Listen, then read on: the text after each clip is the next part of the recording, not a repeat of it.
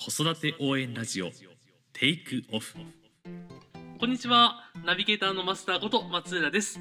西荻フレンドリースクールがお送りする子育て応援ラジオテイクオフこの番組では幼児小学生の子育て教育を中心に子供が生まれてから成人するまでの教育子供との関わりについてを広く深く掘り下げていくことを目的として制作しています、えー第37回目のテーマは子供の叱り方。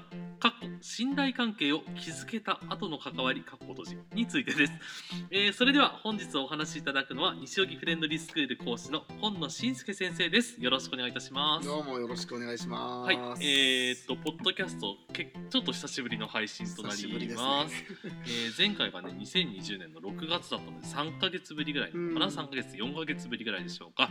今日は、えー、っと、10月の6日火曜日なんですけど、実は YouTube のライブ配信を行った直後の、えー内容となっておりまして。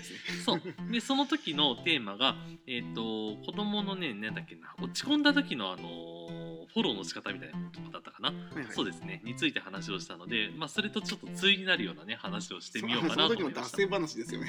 そうですね。なんか話し足りなかったのでこっちでちょっとやってみようかということでやってみます。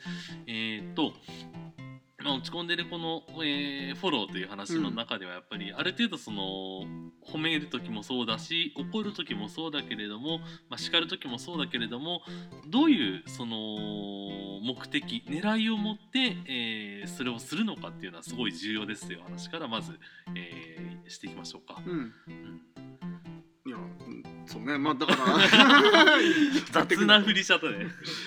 まあやっぱ子供のその落ち込むっていうのはやっぱり、うん、ややっぱできなくなっちゃったっていうところは、そんぐらいしか落ち込む内容は基本的にないと思うんだけどやっぱその後どうやって持ち上げていってあげるかっていうところで、僕は基本的には褒める、はい、うん、先生によって違うと思うんですよそれはうんもちろん。だから僕のやり方だととりあえず褒めてあげる。はい、褒めて、えー簡単な問題をえーやらせてあげたりとか、あともう本当に答えを教えてんじゃないかってぐらいうん。アシストしまくってうんはい、もう答えに導いてあげてすごいねできたじゃないっていうモチベーションの上げ方。でどんどんどんどん持ち上げていってあげてなんか一問でもいいからじゃあこの問題はあの何にも口出ししないから一人でやってみてって言ってできた時にめっちゃ褒めしてあげるとか、もしくはそのもう一回同じ問題やってみる、うんうんうんもう今できたんだからもう一回できるよやってみようっつってそれで100点取ったらやっぱできるじゃないって言って持ち上げてあげる。そうですよね。でもう一個大事な点としては例えばそのなんだろうなある程度上がっ気持ちが上がってきたらそのさっきやった問題が本当に理解できてるかはやっぱり改めてうん検証して、できてなかったら、まあ、少しレベル上げてもう一回やってまあげるとかそういったところも大事ですよね。そうですねやっぱりだから目的としたその簡単な問題とかをやらせる目的としては気分を上げてあげるっていうことであるから、えっと、教えの部分についてはちゃんとその後もう一回フォローしてあげるってことですね。もちろん、うんいややっぱ人間誰もそうだけど落ち込んだまんまじゃね どうにもならないしやっぱ褒めてもらって、うん。気分が上がった後こそいろんな話は入っていくと思うから、うん。まあ、家庭でも多分同じだと思うけどそうね。できないからガンガンガンガンいったところでうん。おそらくはできないからうんそうそうダメなんできないもんはできないんだよって子供も思っちゃうだろうし、ね、緩急大事、うんとても。そうですね。さてということで今日のテーマは、えー子供の叱り方ということで、まあ、この褒めるとかその持ち上げてあげるフォローしてあげると、まあ、対になるっていう言い方をちょっとさっきさっきしちゃったんですけど実は似たような方向性としてはほぼ一緒ということですよね。ただ僕があのよく思うのはこの叱るとか怒るって結構まあネガティブワードというか、うん。強い意味を持つじゃないですか。子供にとってはやっぱりあまり気分のいいものではないし大人にとっても、まあ、ストレスがかかるものであると。うん。でよくあのー街並みとかで街中かであの親御さんが子供を怒ってるのを見るのもそうだし僕マンションなんですけど他の家からあのちょっと怒ったお母さんの声とかも聞こえてきたりすることがあるんですけれども、割とその子供がこういうふうに言えばこうなるだろうっていう狙いであったり目的があるというよりは感情が先行してる。感情先行の起こり方をしているパことが結構あるんじゃないかなっていうことが結構気になっていて、うん。うん。その反面そのフレンドリーで仕事をしているとその先生たちが子供をその叱ったり指導したり怒ったりっていう場面で割とその先生たちはあの心がう動いてる怒り方をしているようで実は内心すごく冷静だなっていうのはいつも考えあの思っていて。そのギャップって、あのー怒ってる時の心の中どういう風になってるのかなっていうのは結構ミソかなと思って、まあ、うん。それはいろいろと、まあ、僕結構怒りますよね。怒りますね。そうだけどこのポッドキャスト子供に聞かれちゃまずいんだけど僕怒る時は全部僕演技なんですよ、うんもう全部計画的に怒ってるんですけど、はい怒り方っていうのは基本的に僕はあんま怒るというよりは叱るうんうん。注意するっていうのを前提にやってるんだけど怒る時も当然あって、うん。うん。それも YouTube でそれこそさっき話した内容とかぶってくるけどある時ある意味演出してるっていうのもありますよね。だからね、まあ、ちょっともうライブじゃ言えなかったね。まあ、とかもね。あったけどちょっとこっちだと言っちゃうけど、まあその結構あの男の子にありがち、まあ、女の子でもあるんだけど、やっぱ慣れてくると子供って攻撃的になるしあの暴力的な暴言を言ってきたりとかやっぱあるんですよ。もう僕も許容しちゃうから、うん。結構そういうのを、まあ、そういうのをやってる時とかやっぱ 子供ってテンション上がってるからもう歯止め効かなくなっちゃうないんですよ。もうはっきり言って。あのー僕もあざができるぐらい殴られたこともありますし。うん。ただやっぱりうん。僕は信頼関係を子供と作るにあたってやっぱり何をやってもこの人は理不尽に怒らない人っていうことをしっかりと見せつけて理不尽に怒らない。理不尽に怒らない。俺の言う理不尽っていうのはそのなんていうのかな。その人の気分が悪い機嫌が悪いから何かされた時怒るっていう。大人にありがちじゃないですか。はいはいはいはい。機嫌が悪い時にへ下手なだるく絡んでいった時にめちゃくちゃ怒られた時とか。ななんで今日怒るの？みたいな。なんでそれだけで怒る？みたいな確かに。自分が小さかった時に嫌いな大人ってみんなそれかもしれない。うん、切れ時のわかんない僕本当嫌いでそれが。でそれは本当に嫌なんで、はい。だからとりあえずまあ初めのうちはい。何をしてもいいよ、まあ、ちょっと注意はしますよ。変なこと言ったり暴言吐いたりでやってきたら注意はするんだけど、まあ、そこそこ仲良くなってきた時に あの攻撃してきたりあまりにも痛いことしてきたら僕はもう一言はっきりムカつくって言うんですよ。本当に言いますそれははっきりと。それは小学生し幼児。幼児その小学生どちらでもうんどっちでも、ただそんなに切れて言いませんよ、うんうんもう呼んできて、あなたのやってる行為はあなたに分かりやすくはっきり言うけどムカつきますって言って、ムカつくって意味わかるでしょっつって、うん。ムカつくってことはあなたのことが嫌いになりそうになってるの今。でね蹴っちゃいけない殴っちゃいけない暴言を言っちゃいけないのはもうあなたは分かってると思うからそんなこと俺は注意しないって、うん。だって分かってるでしょ？って大体分かってるっていう、うん。分かってるけど俺にやってきたってことはそれは強すぎる。うん。うん。遊びの範疇を超えてます、うだから正直言ってはっきりあなたに分かりやすく言うとムカつく、って 僕ははっきり言います、うん、そうそうでも子供たちにとっては大好きなそのしんすけ先生からそう言われたことで結構ドキッとしてるみたいですよね。うんそうやっぱり、あの伝わんなきゃ意味ないんだよはっきり言って、でまあ、その時僕が言うフォローはムカつくっていうのははっきり言って暴言だけど、うん。あなたが使うのと俺の使うのとは意味が違います。なぜかっていうと俺は今あなたにしか言ってません。あなたは誰にだって言うでしょ。うん。だから注意してるなるほどね。無差別攻撃ですよとあなたのは。うん。そうあなたは誰に対してテンション上がると言うでしょそういうふうに。言ってでも僕は今あなたに対する思いでそう言ってるだけ。あなたにしか言ってない。そこは違う。でもあなたに分かりやすく言うにはね。ね暴言したりね人を叩いたりするのはねねその人にとってはね良くないことなんだからやっちゃいけませんよなんてあなたに言ったってそんなこと知ってるでしょ。だからはっきり俺の気持ちを伝えるムカつくって。うん。でも言うとやっぱもう本当にワンワードだから、うん。そう分かりやすいんですよね。そうですね。うん、だからだからそう俺がムカつかないようなうん。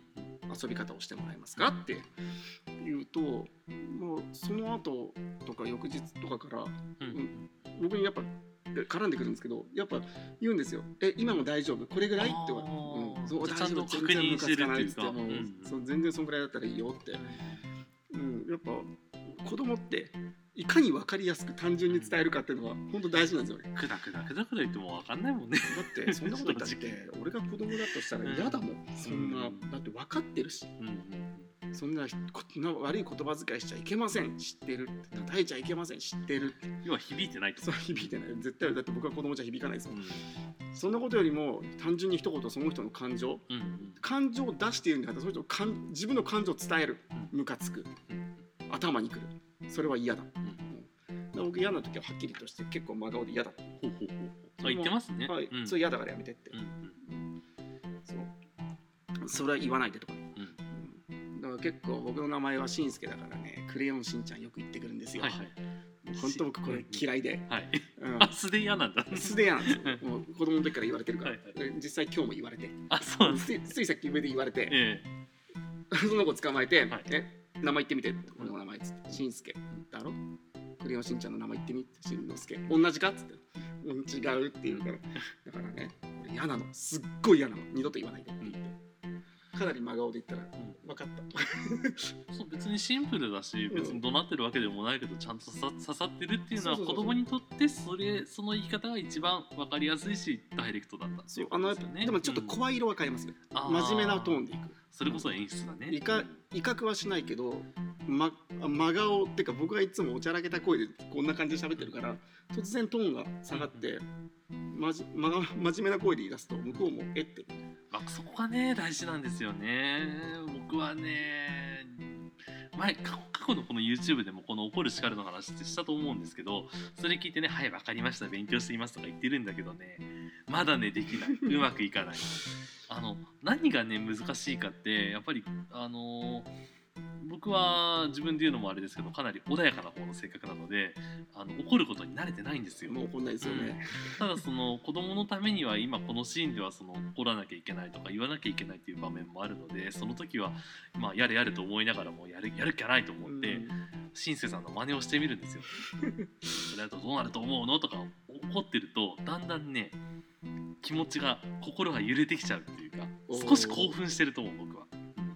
ああそそうそうそう。あでもちょっと感情的になってる時あるよね。そうだからね確かに。いかんいかんだからあの別に本当に怒ってるっていうよりはその子供を怒っているという行為に心が揺れちゃってる時があってそう慣れてないからドキドキしちゃうんですよ、ね。うん、だからそこはねどうすればいいのかなっていつもね悩んじゃう。だから叱るにせよ。そうね。だからお怒僕基本的にあまり怒んないかな。うん。まあ怒るのはだから自分の感情を伝える。感情を出すことはないけどうん伝えることはある。そうねんちゃんと声色を変えて伝えるっていう。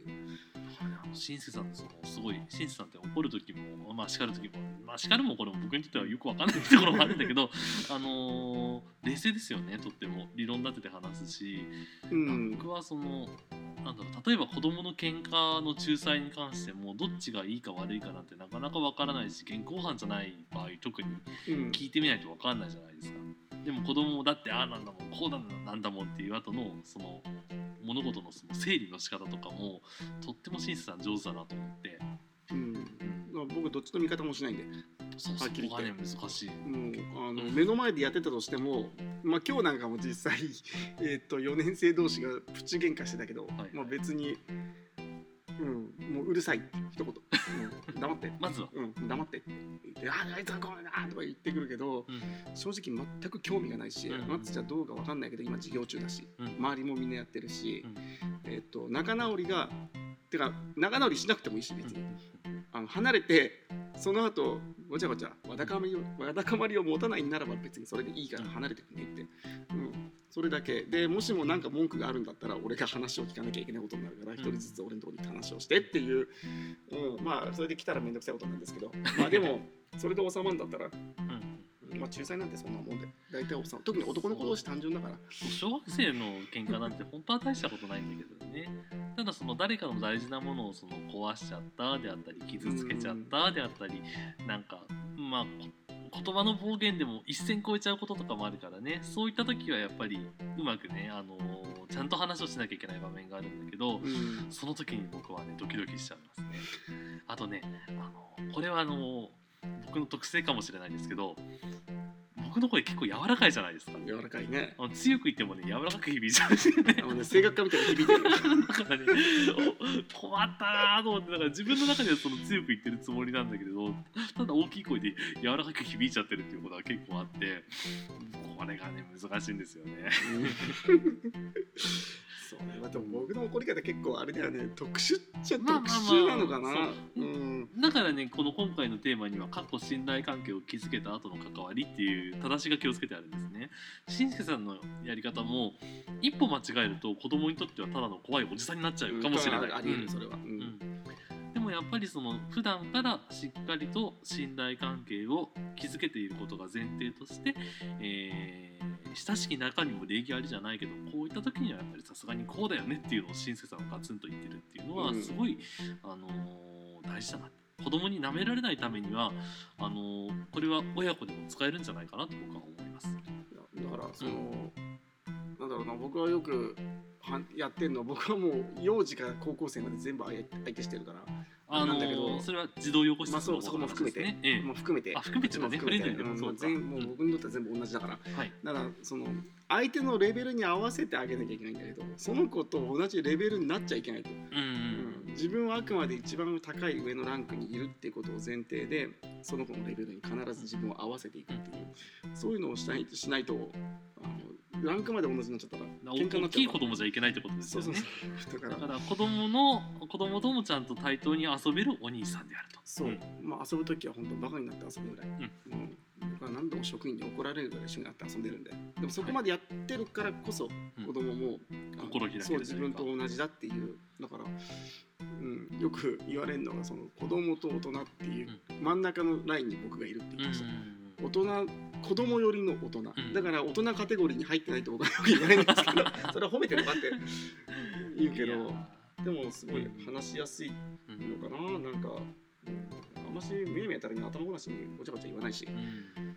うん、ダメなものは僕はダメなものはダメと言うからにはいいものは全全力でいいよみたいなことを言っちゃうから。もう、うん許容範囲が僕はでかすぎるんですよね。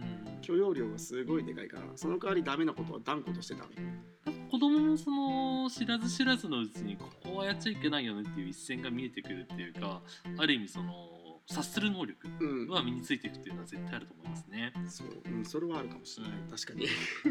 ね今までの話聞いててやっぱり思うけれどもやっぱ小さい時もいいなこの人いいなっていう思う大人っているじゃないですか、うん。そういう人ってやっぱり遊び上手な人多かったなと思います。遊び上手で俺めちゃくちゃ遊ぶから。なんかしんすけさんもちっちゃい時になんか似たような経験があったって言ってましたね。やっぱり、うん、すごい遊んでくれるお兄さんがうん。教室にいたとか、そううちのフレンドリスクに僕が幼児の時にいたお兄さんがいて。はい、まあめちゃくちゃ楽しく遊んでくれて毎回毎回毎回毎回。うん、うん。うんまあ、だから僕はそのお兄さんの真似してるだけなんだけど。うんそう。だからねそうやっぱいい見本がいたっていうのと、まあ僕が多分その子供との関わり合いがうまいのはずっとフレンドリーにいるから。うん。だからその子供の時こう思ってたよなっていうのは僕はずーっと子供と一緒にいるからうん。あの子供の気持ちが手に取るように分かる。そうね、何を考えててどう言ってほしいかっていうのは全部分かる。うん。所詮子供っていう言い方しちゃいけないかもしれないけどでも本当によくわかりますよね、うんいや僕はもうあやべえっえ、て思ってるってうんいう顔しますしねいやもうでも僕は本当に普通の人以上に分かってるとう。思う、ん、それはねそれはすごい思います、うん。あのあのある意味嫉妬じゃないけどこれは多分ずっとここに勤めても多分超えられないだろうなって思うところはね、うん。ありますよ、うん。だって子供とだって大体保育士の人とかはい。子供と関わってもボランティアぐらいで、大体その新人1年目の前に実習でちょっと関わってとか、うん。そういうんだけど僕なんかだっていつから子供と関わってるかって小学校1年生から関わってるから。そうですよね。フレンドリーになんだろうここでフレンドリーで過ごしてるというかはでだって夜一部講師的なこともしながら過ごし夜まで僕ここにいるんですよ、うんうん小学校1年生の時から。すごいね。だからか、うん。学校から帰ってきてフレンドリーついたらもう年長だらけ、ああででちょっと手伝ってよとかもたまにあったり。えっとよく遊んでた。一緒によく遊んでたから、まうんあ、その中で当然喧嘩も起きるし泣いてる子を慰めたりもしなきゃいけないしその子になんか話をしなきゃいけないこともあったりするから、うん、だからなんだろう子供と関わった経歴で言えば僕今35だから30年、そうね。6歳ぐらいから関わってるから、そうですよね。長いですよね。そんな時からだってもうん。ういろいろ考えてたもん。本当にやっぱ小学校高学年ぐらいになってくるといろんなことがやっぱ関わりだすと、なんか泣いてることがこの子どうやって泣き止まそうかとかあー。やっぱ落ち込んでる子どうやっては励まそうかとかやっぱり教室でそうなってる子とかいると、うん。僕が出てくとこもあるし、そうですね。あとまあたまにうちに出てくる弟。はい。ああの弟もなかなかあのすごい子だったんで あの子が例えば喧嘩して興奮してたらどうやって収めてあげようかとか、うん。僕は基本的には弟と喧嘩したことって小学1年生以降多分両手で数えるぐらいしかないんですよ、ほんと喧嘩しないんでだかはいはい。らそれで僕は喧嘩しない兄弟で喧嘩しないコツとしては、まあ、全部同調してあげようといううん。弟に、うん、なんかよくすごい喧嘩するんですよ。うちの母親と 由美先生と。あその弟がね。もうすごい喧嘩するんですけど、うん。らしいですね、うん。もうそのたんびに僕はまあ弟のところに行って、まあ、その話を話同調してあげて、うん。まあ、いうとこムカつくよねああいうとこ分かるそういうとこそういう気持ちすごいよねっていうふうに言って同調いっぱいしてあげると向こうもこうそうなんだよ聞いてくれっていうモードに入りますよね。でうんやっぱそうなるとやっぱ優しくしたらしてし返してくれるっていうのはやっぱ兄弟間でもあるのか。な、うん。僕が彼の嫌なこと一切しないので、ん。彼も僕の嫌なこと一切しない、うん。うん、っていう多分間柄になってるから本当に今でも喧嘩しないし仲いいですしたよねことうん。本当にない、何回か一回喧嘩したの僕のゲームのセーブデータ消した時ぐらいかな。それはしょうがない。高校高校1年の時か。け蹴り飛ばしました。本当そんぐらいだよな何の話したんだっけ？そうそこがね問題なんですよ。僕もどう収めていこうかなと思ったんですけどまあ YouTube じゃないからいいかなって思い思いながらですけど。はい。ということでねまあそうこれがポッドキャストだよねそうポッドキャストですね。久々にやってるポッドキャスト。えっと YouTube でもちょっと紹介したのであのそこからね流れてきた方も来ていただいた方もいるかなと思うんですけれども普段はえーまあ普段というかまだね30何本しかやってないので YouTube に比べるとかなり本数は少ないんですけれどもどちらかというともうちょっとふわっとした感じというかね聞いてもらえたら分かると思うけどはい。こんな感じでなんか僕とマスターがなんかねぐだぐだ喋ってるような感じのはい話だけど、でどっちかというと受験というよりは子供との関わりが大きいですね。うん。うん。まあ関わり方ってね、うん。いろいろそれぞれだしね。人それぞれでなんかいろんなメソッドとか関わり方の、ね、何々式とか何々法とかあるけど、うん。僕はそんなの一切あの やったことないしうん。やったことないけどなんだろう仲悪くなった子って僕いない。正直言って。割とそのどんなどこどこでねあの関わる子においても相当大変な子でも全然大丈夫ですよね。僕は大丈夫ですうね、ん。本当になんなんだろうその、うん気にしたことがない。大体どんな子でもいけるっていうので、うん、まあ慣れやっぱね慣れ。なれ。慣れと経験。あとはね僕は思うのはフレンドリー入って最初の時ってある程度その子供が未知の生物というかそれに対するその恐怖心みたいなのがあった気がします、で大人もな。そういうところがあるんじゃないかな。何考えてるか分かんないから子供に対してちょっと怖いとか苦手意識があるのかなと思うんだけれどもあのまあ7年以上勤めてきてだんだんそれが払拭されてきたっていうのはその新さんとのその子供の関わり方も見ながらもそうだし子供のことあこういう風に生きてるんだっていうことが分かってからはだいぶ楽になった。だからなんだろうな関わりがその浅い子供とかに対してよくその腫れ物に触るようにねうん扱うことがあるっていうことも聞いたことありますけれどもやっぱり分かんないからこそビクビクして触れてしまうとかむしろそのうんなんだろうな同じ人間としてじゃなくて関わってしまうようなことってあるのかなと思って。いや結構、うん、その保育士下手な人ってそう下手な人って言っちゃった、うん、そう子供と関わるのが苦手な人とかってそういうところが結構根底にあるんじゃないかなって。いや結構本当しんなんだろう保育士になりたての人とかはどうやって子供に話しかけていいか分かりませんって幼児に言う人もいたから、うんそんなものを気にしてたらどうにもなんないからとにかくそうそうそうなん適当に話しかければいいし幼小学生以降だったらもう友達になるうん。勢いで話しかけに行った方がいいですよってもう友達と話すぐらいの感覚で。す。だから心の壁を向こうが作ってるんじゃなくて実はこっちが結構高い壁作っちゃってるんだろうなっていうのはね結構感じますね。そうなんかね子供を未知のものだと思ってる僕なんかもうなんだろう小 小学校の時から子供と本当さっきうん。何度も言うけど関わってるからあんま僕は子供を子供として見てないんでうん。だからなんか、人間として見てるというか、うん。まあ、友達になるぐらいの勢いの方が仲良くなれると思うので,、そうですね。もう思いっきりいきなりバカなこと言ったりするし。あ 言っとくけどマスターもすごい上手なんですよ子供と関わるのは。はい。僕は YouTube とかポッドキャストでも結構真面目キャラを演じてるんですけれども演じてます。はい。はい。あの あのー結構バカやってますよ。子供の前ではもう全然あのプ代でも何も捨てます。うん、だからもうマスターもだいぶ人気者なんでもう子供たちはマスターのバカなことするの楽しみにしてる。そうですね。なんかねもううんなんだろうなそんな子供を前にしてねなんかかっこつけたってしょうがないっていうのは本当にありますよね。うん、別にそれだからって舐められるわけじゃないしそうそうそう。僕舐められたことないし子供に。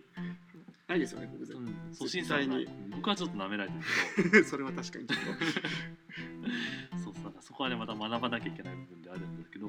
ただやっぱり子供に対してはなんだろう変な意味で身構えなくていいかなっていうのを最近特に感じてきたことかな。とうん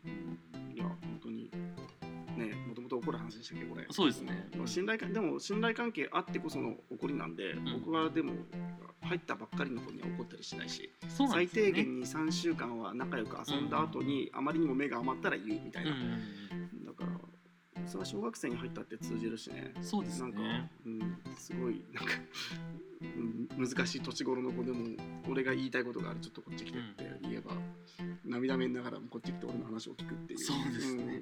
うん、ちゃんとまあ多分彼自身がその聞く子自身が分かってて、俺が理不尽に怒らないし、バカなこと言ってガンガン言わないし、ん。あ明らかに正論しか言わない。んだよ、そうですね。正論言ってこれは良くない、うん。こうしこうするのは良くない。やめなさい。っていう話だけをするって分かってるから本当は貝みたいに口つぐんじゃこなんだけどはいはい。はい分かった。分かったと。か言って、涙 涙目になりながら言ったからあ偉いなと思って、うん。ただまあ信頼関係あってこそそうですね。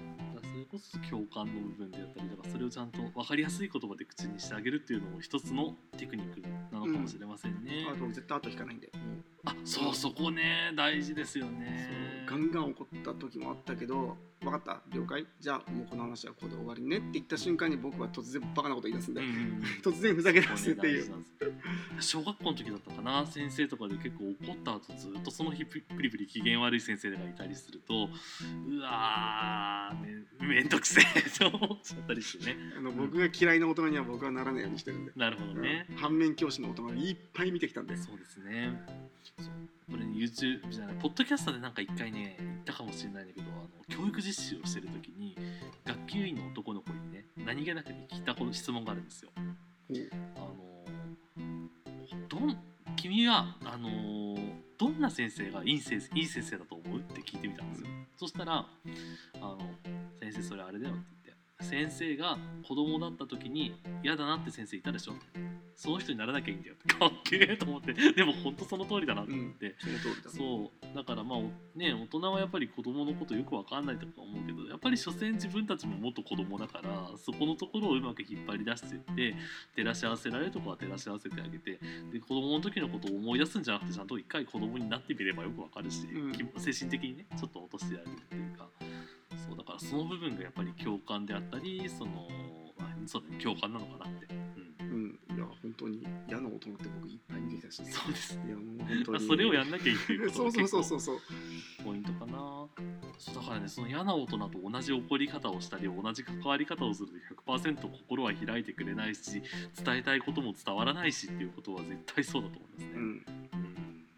結構ね忘れちゃってんだよね。そう。大人になってる人僕みたいに特殊な環境だったら忘れようがなくてずーっと覚えてんだけどだけどうんだって子供年長とか小学校低学年とかの楽しかった気持ちって俺昨日のように覚えてますずーっとそのやっぱ子供と触れてる時間が長きゃ長いほど、ん。多分その気持ちってなくならないんですよ、うん。僕ほぼ365日毎日そうですね。小学校の時から子供と関わってるから、ん。だから子供の時にだからめ子供と対峙して目の前に見た瞬間に今この子が思ってる気持ちがよくわかるんです、うんうん。あきっとこう思ってんだろう。ねだ俺がもしこう言ったらきっとすっごい嫌だろうなと思ったら言わないっていうなるほどね、うん。だそれが見えてるのはすごい強いですよね。うん見えます僕は。絶対見えます、何何か言ってほしい言葉はうん、なんだろうなって。わかるので。うん。だから、うん、みんなだから俺の周りに寄ってくるのはそういうことかなっていう。そうね。そうだから。磁石みたいに来ますよね。本当ですね。寄ってきますよね。そうだから本当にやっぱり何を言いたいかって分かんないけどねまとめるのは難しいけどやっぱり子供も本当に同じ空間で同じ息をしてるんだよということでそれを前提にまあある意味対等に関わってあげれば怖いものなんかないよでそうそう。怒る時もやっぱりその大人が上から押さえつけることを目的として叱るのは絶対にやめた方がいい。それは、うん、子供を下に見てるからやめて。うん、だから単純にその少しあなたよりも長く人生を生きてるものとしてこうこうこうすればもっといい方向に行けるよっていう目的を持って関わってあげる。それがその怒るだったり叱るだったりした場合は子供も分かってくれるでしょうと。うん。こんなところですかね。そうまあねまあ怒る怒るについてはまだまだ僕言いたいことはあるんだけどね。もそうですね。長いうん、そうだからね今度聞きたいのはその複雑なその揉め事とかあのやらあの伝えなきゃいけないことがあるじゃないですか子供に、ううん。でもなかなか分かってもらえないこと。でもそれを親切さんってその1から順序立てじゃなくてもう0から順序立ててあのしっかりと子供にそのある程度時間をかけて説明してってあげて子供は最後一応は納得できるっていうところに持っていくのってかなりの技だなと思っててこれをどうやってそのポッドキャストでまとめようかっていうのはそれもそれで難しいなと思いつつなんだけどどっかでね触れていこうかなと思ってでその辺もいつか教えてください。まあ、その怒る怒るってのは結局最終的にはさ、うん。次にそのことをやらないように諭して教えることだから、そこが目的だからそうね。だからね、その殴り合い蹴り合いしたって殴っちゃいけないんですよ蹴っちゃいけないんですよって知ってるから、ん。そんなことどうでもいいし、ね。殴っちゃいけない蹴っちゃいけないってあなた知ってるからもう言うのめんどくさいんだけど、うん言わないからね、うん。うんなんでこうなったのって、うん。で原因は？って言って。じゃあ次それやめてねって、け蹴る殴る暴言が悪いなんか言わないもう知ってるでしょってもう言わないからそんなめんどくさいことってそうですね。そうそうするとなんかね子供もこう分かりやすい、うんうん、なるべく分かりやすくシンプルに言った方がいいですそうね。わかりました。まあ、ただね、この叱る関係また掘り下げていこうと思います。で、えっ、と、今後のポッドキャスト、えっ、と、YouTube と違って毎日配信ということは、えー考えておりません。はいはい、ちょっと実は YouTube で相当僕はもう追い詰められているので 追い詰められてるって言い方あれだけど。はい。なので、えーポッドキャストはちょっとゆとりができた時とかにねやっていこうかなと思うんですけれどもあのー結構僕たちにとっては息抜き的な場でもありますからそうね。うん。ねなんか YouTube じゃ喋れないことをそう。ちょっとね喋ってるから。はい。あのーあんまりみんなには配信しないでと思いながら共有シェアしないでって思いながらねやってます。はい、ということでちょっとね YouTube の、まあ、サブ版じゃないけど裏チャンネルのような扱いで、えー親しんでいただければと思います。ので題題材合ってないようなもんだよね。そうそうそう結構脱脱線どころじゃない脱線するんですね。はい、ということでね、まあ、生温かい目線でちょっとヒントでもねなんかちょっと僕からヒント取れればね、んほんとそうですね。ぐらいでただまあ子育てに関する内容で必ずテーマとしては取り上げていこうかなと思ってますので、うんよろしければ今後もお付き合いいただければ幸いです。じゃあ今日はこの辺で締めていきましょう。はい、では教室からのお知らせです。フレンドリスクールでは体験授業も受付しております。1歳6ヶ月から年長さんまでお待ちしてます。えーフレンドリスクールは西荻窪の北口から徒歩3分ぐらいにある幼児教室で、えー、と視点とかは今のところございません。えっ、と普段は YouTube でも話している由美先生というねボスがねうんどっしりと座っていてね,、えー小学生まで幼児から小学生まで、えー見てます。まあ中学生高校生とかもね書道とかできてるけどね。そうだからいろんな種類の子供が、え ー毎日入れ替わり立ち替わり来てるというところですね。えー1歳6ヶ月から学んだ子は本当に皆さんあの言語にも優れてますしあの対人慣れもすごいしてますよね。うんどんな大人にもどんな子供にも動じないという子供になってます。よろしければね、ちょっと見に来てみていただければと思います。えー電話番号、お問い合わせ先ですね。えー、03-3390-0750番にどうぞ。えーで、何度も話してますけど、YouTube もやってます。えー YouTube の検索窓で西荻フレンドリースクールというふうに出してもらえば、えー動画がたくさん出てくると思うので見てみてください。えー番組に関するご意見ご感想は info アットマークフレンドリーハイフンスクールドットコム info ハイああ info アットマークフレンドリーハイフンスクールドットコムまでお寄せください、えー取り上げてほしいテーマのリクエスト先生のリクエストなど何でもお寄せください、えーということで今日は久しぶりの収録でしたが、えーこの辺で終わりにしようと思います。ありがとうございました。ありがとうございました。はい。それでは失礼いたします。それではまた。はい。はい